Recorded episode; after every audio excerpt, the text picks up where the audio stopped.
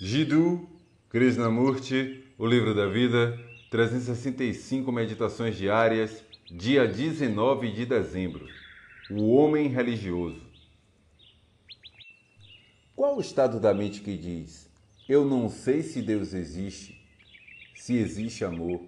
Ou seja, quando não há resposta da memória.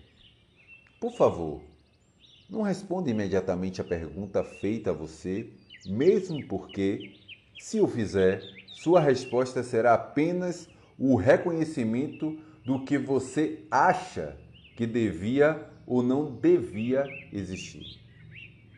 Se você disser é um estado de negação, está compartilhando isso com algo que já conhece. Portanto, o estado em que você diz eu não sei não existe.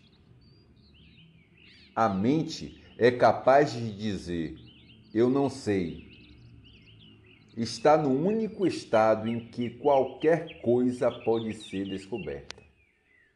Mas o homem que diz eu sei, que estudou infinitamente as variedades da experiência humana, cuja mente está sobrecarregada de informações, de conhecimento enciclopédico, pode algum dia experienciar algo que não deve ser acumulado?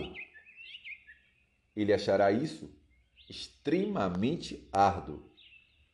Quando a mente põe totalmente de lado todo o conhecimento que adquiriu, quando para isso, não há Budas, nem Cristos, nem mestres, nem professores, nem religiões, nem citações, quando a mente está completamente só,